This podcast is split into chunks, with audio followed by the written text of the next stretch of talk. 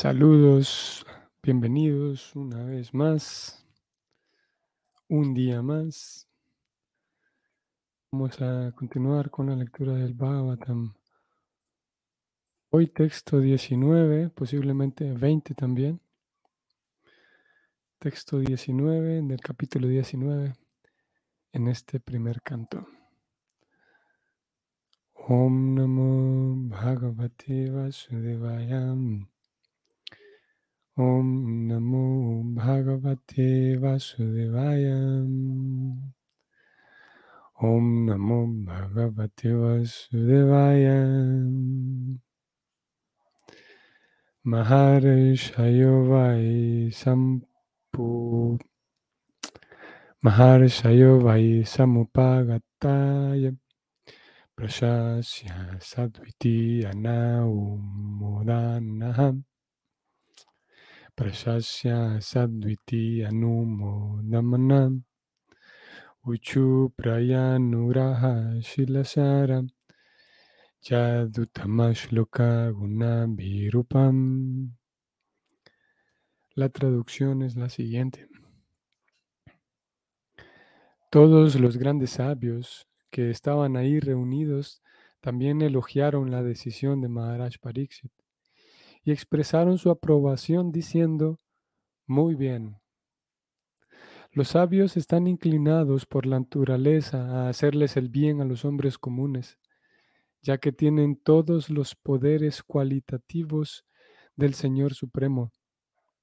Por consiguiente, ellos se sintieron muy complacidos al ver a Maharaj Pariksit, un devoto del Señor, y hablaron de la siguiente manera.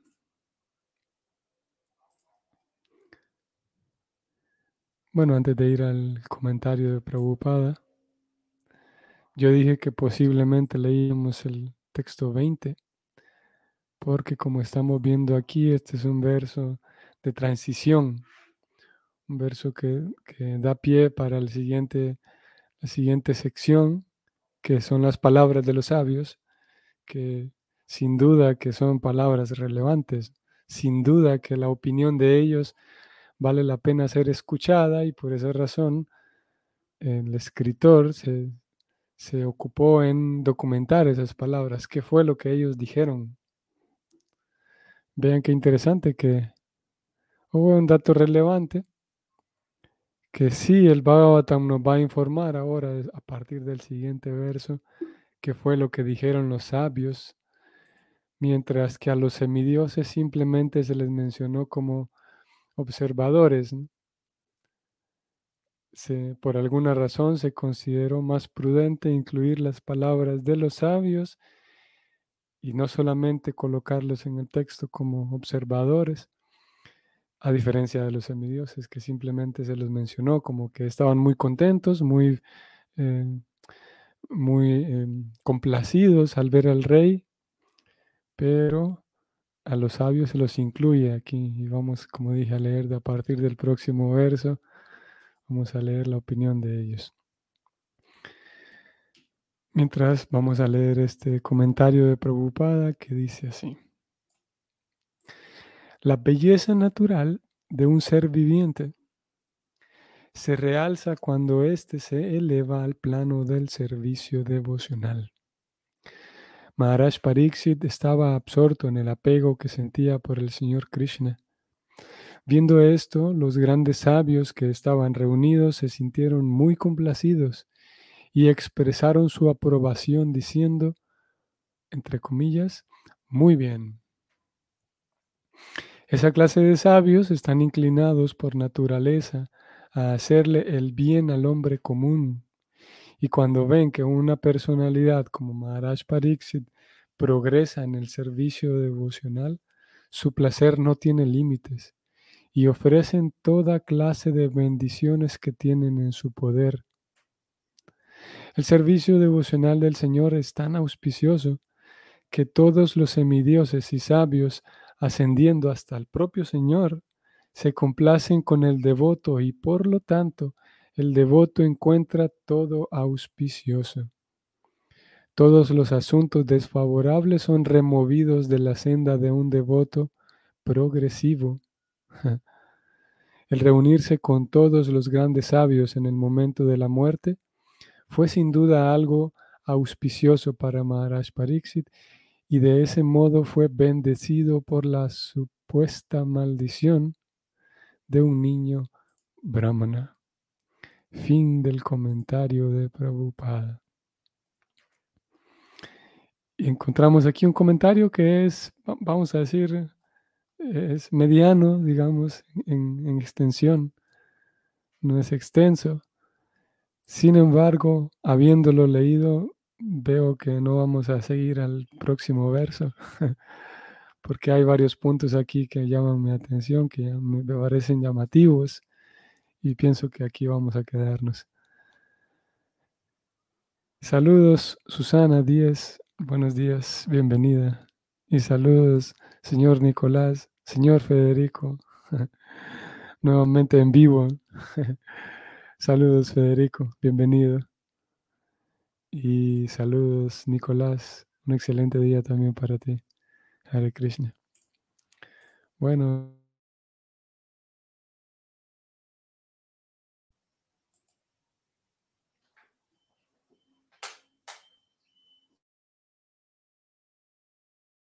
Transición. Saludos, Elisa Sánchez, también bienvenida. Reverencias para todos. Mm, eh, escribe aquí Elisa. Saludos, Elisa. Como dijimos, es un verso de transición que nos da eh, paso, nos da pie a las palabras de los sabios. Sin embargo, vamos a resaltar algunas cosas aquí muy llamativas.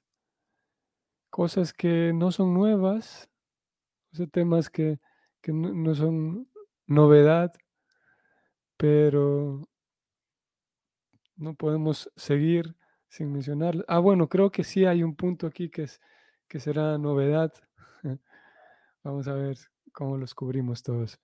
Desde el verso encontramos que los sabios elogiaron la decisión de Parixit.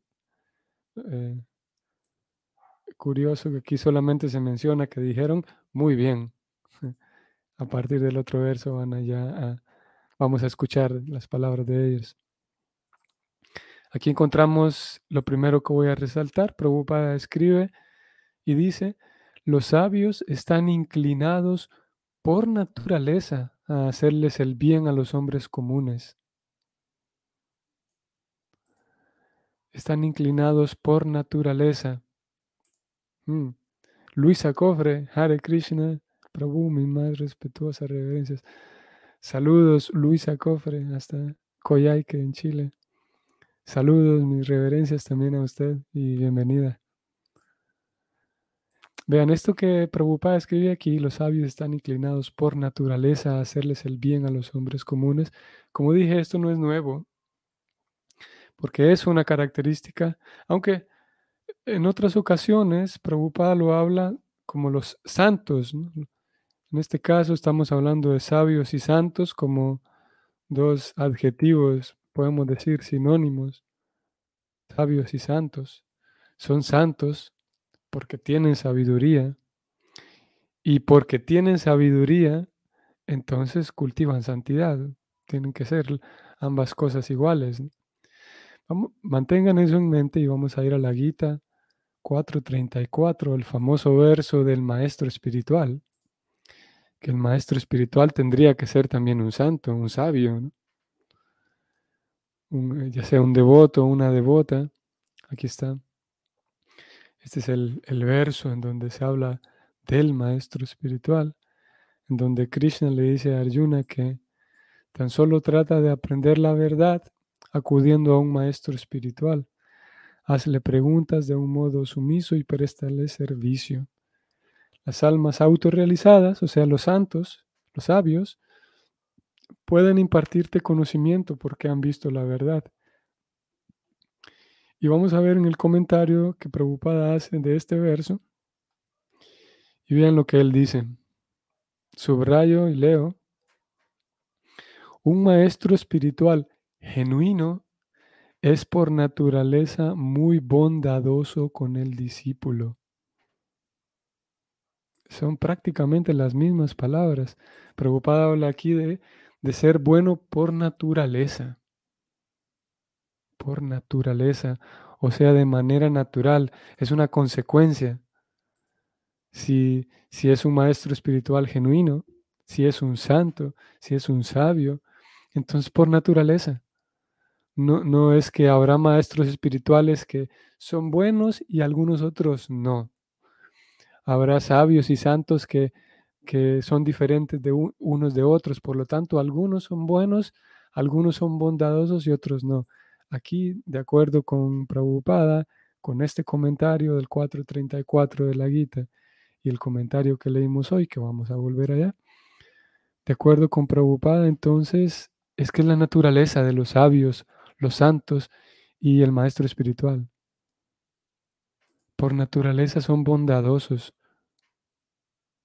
Bueno, lo que fuimos a leer de la Gita era un comentario de Prabhupada en un verso y aquí lo encontramos en el propio verso del Bhagavatam de cómo la naturaleza de los sabios es hacerles el bien y por qué razón aquí mismo se, podemos encontrar la respuesta y es que en la medida en la que la persona progresa, avanza en el servicio devocional, subrayo y leo, esos sabios adquieren todos los poderes cualitativos del Señor Supremo. Esta es una idea también bastante, em, bastante expresada en el Bhakti, de cómo una persona, a medida que se pone en contacto y se, y se, se vincula y se pone en contacto con el Señor Supremo, adquiere todas las cualidades de Krishna. Ustedes saben que esa no es una idea nueva en, la, cosmovisión del Bhakti. Y está el muy famoso ejemplo, la muy citada analogía del el pedazo de hierro puesto en contacto con el fuego. Ustedes recordarán, si uno tiene una varilla de hierro y la pone en el fuego, algunos de ustedes habrán visto cómo cómo funciona, cómo trabajan los herreros, por ejemplo. Y una varilla de fuego puesta ahí en, las brasas al fuego incandescente.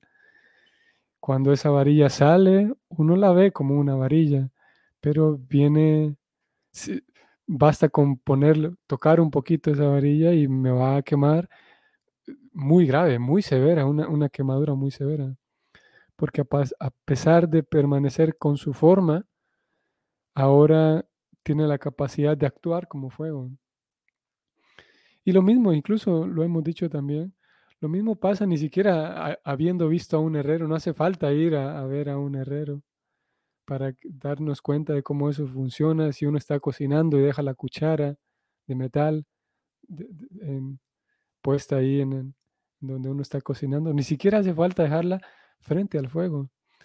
Y no sé, creo que a todos nos ha pasado cómo nos, nos llevamos un susto, un, susto al tocar la cuchara que estuvo puesta en, la olla y, quedó muy caliente.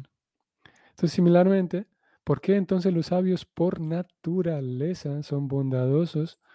Porque los sabios son sabios debido a que están todo el tiempo vinculados con Dios.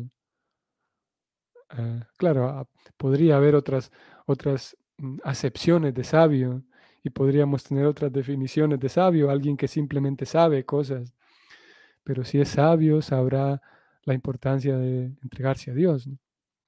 Si es sabio sabrá la, la importancia del factor espiritual en la vida. Si es sabio sabrá lo que es el alma. Y si es sabio sabrá que el alma necesita estar vinculada en el servicio a Dios. Por lo tanto, si es un sabio, hombre o mujer, sabrá muy bien eh, la necesidad de estar vinculado con Dios, de estar eh, respaldado en Dios. Y si todo el tiempo está respaldado en Dios y vinculado con Dios, entonces tal como la cuchara que uno deja en, la olla mientras cocina, esa cuchara se calienta al punto de lastimarnos. Asimismo, esas personas, esos sabios, por estar vinculados todo el tiempo con Dios, entonces adquieren todos los poderes cualitativos de Dios. Y podemos, hoy no los vamos a mencionar, esos poderes cualitativos. No vamos a hacer una lista de todos los poderes, simplemente vamos a mencionar como por naturaleza Dios es, es amor, ¿no? es la, la gran frase que todos sabemos que Dios es amor. Y Dios, en fin de cuentas, siempre busca el bienestar de todos nosotros. Por lo tanto, un sabio, un santo, adquirirán, adquirirá, va a adquirir naturalmente esa cualidad. No puede ser de otra manera. No puede haber un sabio que no adquiera esa cualidad, la cualidad de procurar el bienestar de todos, porque Dios busca el bienestar de todos. Así que preocupada entonces desarrolló su significado, su comentario en esa dirección. Si Dios busca el bienestar de todos, tal como un padre amoroso, cuando ve que nosotros estamos teniendo salud, digamos, a nivel espiritual, estamos progresando, estamos solidificando nuestra comprensión espiritual, se está condensando eh, nuestra, nuestro, nuestro avance espiritual. Eso quiere decir que estamos limpiando cada vez más nuestra visión. Hace unos días leíamos, ustedes recuerdan, como todo lo que existe, todo lo que nos rodea eh, es la verdad absoluta. Pero mientras más nuestros ojos están cubiertos por la ilusión, entonces le llamamos a eso materia. Y el proceso consiste en ir limpiando cada vez más coberturas de nuestros ojos para darnos cuenta que todo es espiritual. Entonces, en la medida en la que vamos progresando, el Señor Supremo tiene que estar y Krishna tiene que estar contento porque estamos progresando en el amor a Él, porque estamos percibiendo más su, su guía, percibiendo más su presencia, entregando más nuestra vida a Él. Por lo tanto, si Dios está complacido con eso, los sabios quedarán también complacidos con el Señor. Porque tanto el Señor como los sabios están viendo que estamos progresando. No solamente progresando en el sentido de que estamos memorizando nuevas cosas o que ahora tenemos, eh, a nivel social, tenemos en la comunidad de devotos, puede ser que tengamos eh, mejores puestos sociales y ahora tengo un cargo y tengo una responsabilidad no necesariamente eso, sino que estamos progresando en nuestra comprensión espiritual. Y progresar en la comprensión espiritual es, eh, mm, se equipara, es igual a vivir cada vez más feliz, vivir cada vez más consciente, más feliz, más pleno, más satisfecho. Por esa razón entonces los sabios quedan complacidos, porque es algo natural en ellos. Proseguimos entonces con el significado. Vean, Prabhupada comienza diciendo lo siguiente. La belleza natural de un ser viviente se realza cuando éste se eleva al plano del servicio devocional.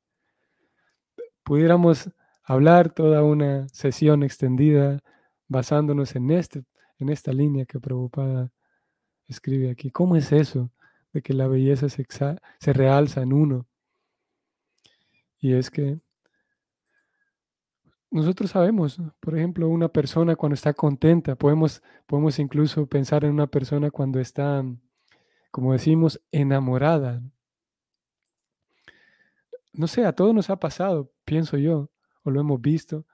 Hemos observado a alguien que, le, le, acaba de ocurrir algo fantástico, que le acaba de ocurrir algo bonito, porque en su, en sus, en su expresión se le nota. Solamente con verlo le preguntamos, ¿qué pasó? ¿Qué, tenés? ¿Qué tienes? O a veces lo mismo al contrario, cuando alguien está abatido, cuando alguien está preocupado, afligido, porque la expresión del rostro lo, indica. O incluso podemos ver tan, la tan hablada por los poetas y los artistas, la tan aclamada inocencia de los niños, que se puede observar. Es, es tan como podemos decir, es, tan impactante, por ejemplo, la, sonrisa y los ojos de un niño cuando están contentos, cuando están alegres, cuando están asombrados por algo. Es increíble. Y, en, la expresión del rostro se puede ver lo que hay adentro, lo que está pasando dentro del corazón de la persona. Entonces, si hay realmente, si hay una elevación en el servicio devocional, si realmente ese contacto con Krishna está purificando, eso naturalmente va a, reflejarse en el rostro, en el semblante de la persona, en, la, satisfacción, la, inocencia mismo que, va recobrando el devoto, la, la inocencia en el sentido de que el corazón se va limpiando de, y la mente se va limpiando de ese tipo de cosas de doble sentido, por ejemplo.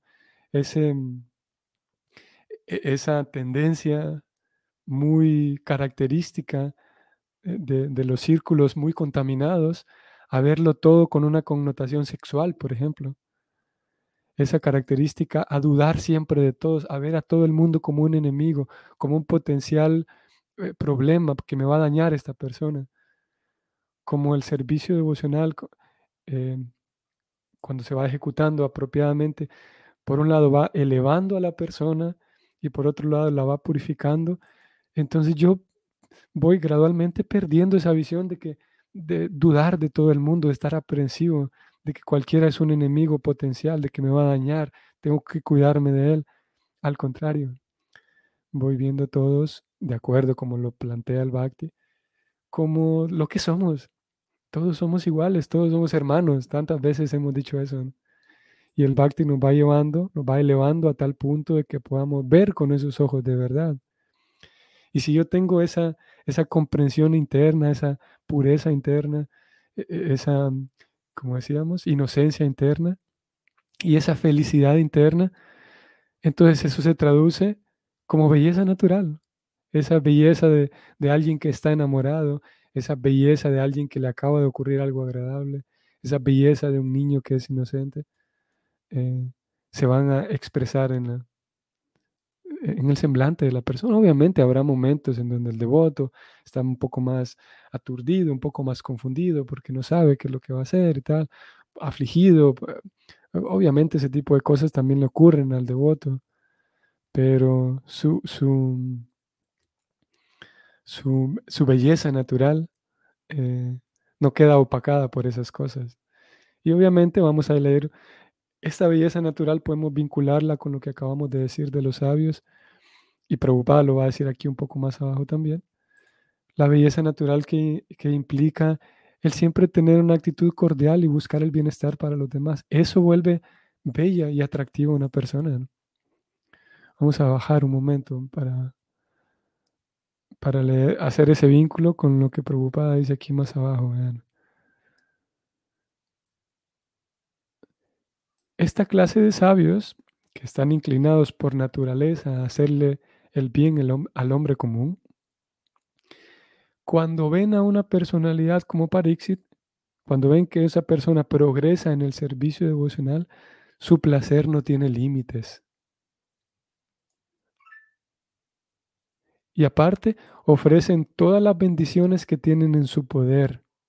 Aquí está nuevamente, porque una persona se vuelve más bella, se realza su, su belleza, porque está dispuesta a darse ella misma como persona, a entregar lo que sea que pueda, todo lo que esté en sus medios, lo va a entregar esa persona cuando encuentra a alguien más que está progresando en el servicio devocional.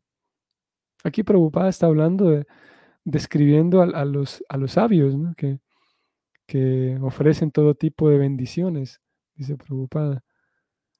Y, su placer no tiene límites, el placer ilimitado de los sabios. Eh, aquí Prabhupada está hablando de ellos, pero naturalmente también un, un, vamos a decir, un, un practicante común, un, devoto común, vamos a decir, que, que no estamos en la categoría de ser sabios y santos, pero en la medida en la que progresamos, también se vuelve una fuente de felicidad el poder ver que alguien más está, está interesado, digamos, está haciendo su avance y que podemos colaborar, que podemos ayudar. Eso sin duda que es una fuente de, felicidad también. Eso de los sabios, aquí dice preocupada, su placer no tiene límites. Y es por esa razón que los sabios están ocupados en ayudar a los demás. Y es por esa razón que, un sabio o, un, devoto de esa categoría, para ellos no es estorbo, no es molestia que le pidamos ayuda, no es molestia em, ayudarnos en algo relacionado con Krishna. Puede dar la impresión de que sí. Yo desde aquí puedo tener la impresión de que qué molesto estoy siendo porque le pido ayuda a un devoto de esta categoría. Pero para ellos al contrario. Y Prabhupada escribe, su placer no tiene límites al ver que alguien está progresando en el servicio devocional. Y aquí hemos llegado a un punto importante y, clave. Es por esa razón, queridos y queridas, es por esa razón o una de las razones por las cuales se recomienda al devoto inicial, al devoto que, a la persona que, está iniciando en, el servicio devocional, que, que, piensa que esto le puede servir a su vida y que está convencida de que quiere hacerlo, se le recomienda que lo primero que haga es que, que busque el refugio de un devoto. Y, las escrituras incluso dicen un devoto puro. ¿Por qué? Que busque el refugio de un maestro espiritual, porque ese maestro espiritual va a encontrar gran placer al darse cuenta de que yo quiero tomar seriamente esto. Y como va a encontrar gran, gran placer, Prabhupada dijo, las escrituras dicen, específicamente Prabhupada escribió que su placer no tiene límites de estos sabios y ofrecen todas las bendiciones que tienen en su poder. Porque al, si yo estoy iniciando y me, me encuentro, me, me protejo en un devoto puro, por un lado, él o ella va a tener placer al ver que sinceramente y seriamente yo quiero hacer, eh, dedicarme a esto. Por otro lado, va a ofrecer todo lo que tenga a su, a su disposición todas sus buenas, sus buenos deseos, sus bendiciones, su apoyo, su ayuda, su, su, consejo. Y esa, ese apoyo me va a ayudar a mí a progresar. ¿Qué pasa cuando tenemos el caso de los sabios, los, grandes devotos? Y cuando tenemos una comunidad de devotos que, que vamos aprendiendo y que estamos iniciando, posiblemente yo no transmita a los demás mis buenos deseos, posiblemente, y todos en una medida mayor o menor, lo que transmitimos es, es envidia, ¿no? es, es como, como, mala, mala onda, podemos decirlo en un lenguaje simple. En ocasiones lo que yo transmito no son mis buenos deseos y todas mis, mis bendiciones. En ocasiones lo que yo transmito es mi sentido de superioridad a esta otra persona, a este otro devoto mi sentido de que e, esa persona no vale tanto y convivo con ella con eso en mente. Y todo eso se percibe y lo percibe la otra persona, aunque no sea consciente de ello. Por lo tanto, necesitamos de alguien que realmente me, me, ofrezca su refugio, sus bendiciones, su protección. Y eso es un devoto de primera. Y si tenemos a alguien que nos respalde, un devoto de esta clase, entonces, e-, el, Prabhupada escribe aquí, qué genial que es esto. Prabhupada dice, el servicio devocional es tan auspicioso que todos los semidioses, como leímos en los versos anteriores, también los sabios, ascendiendo hasta el propio Señor, todos ellos se complacen con el devoto y por lo tanto el devoto lo encuentra todo auspicioso. Entonces, el, es importante, es, vital encontrar un vínculo con un, con un devoto puro.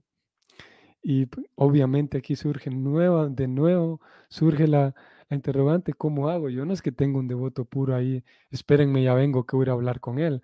No es tan así. Eh, por un lado, para resolver ese interrogante que siempre va a surgir en, esto, en estos tipos de temas, número uno es vital eh, poner para nosotros miembros y, estudiantes dentro de la escuela de Prabhupada, poner los ojos en cómo actuaba, cómo se conducía el fundador de esta escuela, que es Prabhupada. Por esa razón está a disposición de todos esa biografía para que podamos ver la calidad de persona y de devoto que él era y que él es. Y al mismo tiempo que hacemos eso, que podamos eh, observar en, en acción a esa persona, para que cuando nos demos cuenta que otros devotos en nuestra círculo, en nuestra comunidad, no actúan de manera como nos gustaría, para que no nos desilusionemos cuando llegue el momento en el que tengamos que, y recordemos que aquellos grandes devotos actúan de manera ejemplar. Uno de ellos es Prabhupada. Y al mismo tiempo, para cuando encontremos en nuestra comunidad de devotos personas que tal vez no los consideremos santos, así que digan qué barbaridad, pero son personas ejemplares, son personas que me inspiran, personas con quienes puedo entablar una amistad, personas que, puedo sin duda puedo obtener eh, guía y ayuda de ellos. Cuando identifico a esas personas en mi círculo, tratar de, de tener un, acercamiento y tratar de respirar cerca de ellos, tratar de, em, de, mantenerse cerca de ellos, inspirándose, aprendiendo. Si bien es verdad, no los consideremos santos con letras mayúsculas. Esa es la forma en la que podríamos eh, resolver este asunto de que no tenemos devotos puros con quienes podamos hablar a cada rato. Voy a leer a Luisa Cofre con su comentario, su, su comentario. Así como los sabios ofrecen bendiciones a sus discípulos, Krishna ofrece todo su apoyo a los devotos determinados en el avance espiritual. Sí, tal cual. Así mismo. De hecho, es, es tan acertado, Luisa, tan acertado que aquí donde yo estoy subrayando inmediatamente, su idea, lo que usted comparte, es prácticamente lo mismo que Prabhupada expresó. Voy a subrayarlo. Aquí donde estoy subrayando, enseguida la siguiente línea Prabhupada dice, todos los asuntos desfavorables son removidos de la senda de un devoto progresivo. Mm, así como usted dice aquí, Krishna ofrece su apoyo a los devotos determinados a progresar, determinados a avanzar espiritualmente. Y eso es lo que nos queda a nosotros. Eh, ponerle a esto seriedad, sinceridad, muy importante ambas, un esfuerzo sincero. Lo que esté a mi alcance, lo mejor que yo pueda, al mismo tiempo un esfuerzo serio, con seriedad. Y la, senda es, está repleta, todo el camino está repleto de sabios y santos que, están dispuestos a echarnos una mano. Y lo demás es confiar en el proceso y darnos cuenta, no solamente confiar con, fe ciega de que cuando llegue al final va a ocurrir algo bonito en mi vida, no, sino que darnos cuenta de cómo y percibir, tener la capacidad de percibir en mi propia vida ver hacia adentro, ver cómo yo mismo estoy siendo transformado, cómo mi propio corazón, mi propia forma de ver las cosas, mi propia forma de hablar, mi propia forma de, mm, responder ante las cosas que la vida me, trae es distinta. Y en la medida en la que le pongo más seriedad, en la medida en la que estoy determinado a, avanzar, a progresar, como dice Luisa Cofre, en esa medida, la bendición y la protección de Krishna está sin duda, sin lugar a dudas. Muy bien, entonces aquí nos detenemos, estimados devotos y amigos. Saludos a ustedes entonces, a quienes aparecieron después. Adelaida Ávila, buen día también para usted, bienvenida. Y Jesús Matilde, Hare Krishna. Que tengan una bonita semana, hoy estamos en lunes. Sí. Que tengan una bonita semana y si el Señor lo permite, nos vemos mañana. Hare Krishna.